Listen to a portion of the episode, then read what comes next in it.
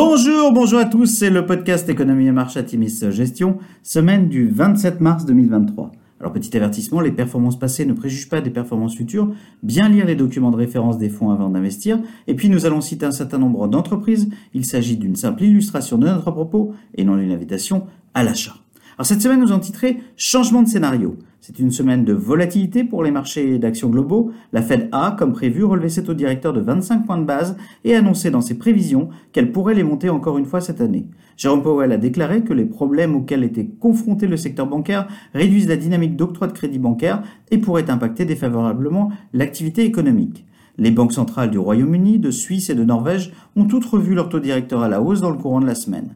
Le risque de faillite bancaire reste dans tous les esprits des deux côtés de l'Atlantique. L'acquisition le week-end dernier par la banque UBS d'un crédit suisse au bord de la faillite n'aura pas été sans dégâts, notamment pour les porteurs de titres de dette subordonnés du crédit suisse.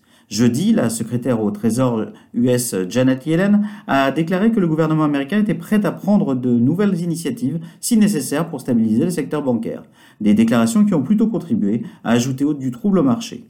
Vendredi, les actions de la Deutsche Bank ont chuté après que le coût des CDS, instrument permettant d'assurer le risque de défaut de la banque, se soit envolé.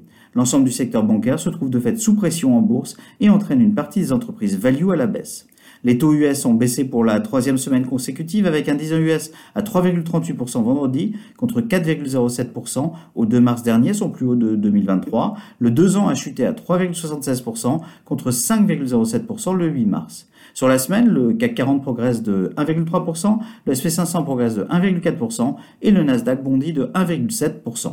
Alors du côté des sociétés, Nike dépasse toutes les attentes avec un chiffre d'affaires à 12,4 milliards de dollars, c'est 14% de croissance pour 79 cents de bénéfices par action contre un consensus qui n'envisageait que 11,47 milliards de dollars de chiffre d'affaires pour un bénéfice par action de 55 cents. La seule région sous les attentes reste la Chine qui ne progresse que de 1% hors effet de change. Les désoccages en cours maintiennent toutefois une certaine pression sur le titre.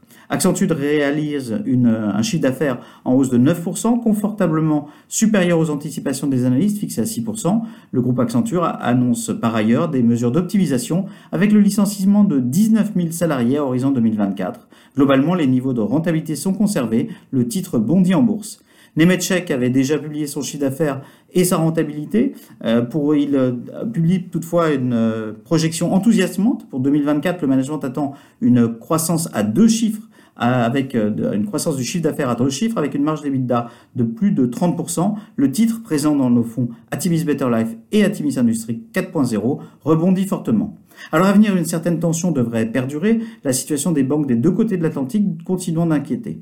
De fait, malgré les déclarations de Jérôme Powell, le marché anticipe dorénavant une baisse significative des taux directeurs d'ici à la fin de l'année. Crainte d'une récession oblige, une dynamique qui devrait être favorable aux valeurs de croissance.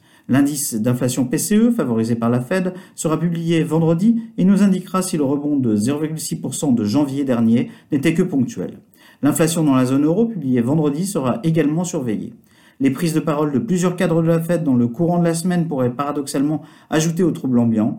Comme le disait récemment une stratégiste américaine, quand Alan Greenspan s'exprimait, il était le seul à parler et on ne comprenait rien de ce qu'il disait. Maintenant, ils sont nombreux à parler et c'est la cacophonie. À noter, à titre de précaution, nous avons fait un travail de recherche sur notre éventuelle exposition au titre Crédit Suisse. Seul un fonds obligataire de PIMCO y est exposé de façon très marginale. Même si nous restons vigilants, notre sous-exposition au secteur bancaire, notre bien croissance et un cycle de publication nettement favorable à nos fonds nous permettent d'enregistrer une certaine surperformance sur l'ensemble de nos fonds. Nous vous souhaitons une excellente semaine à tous.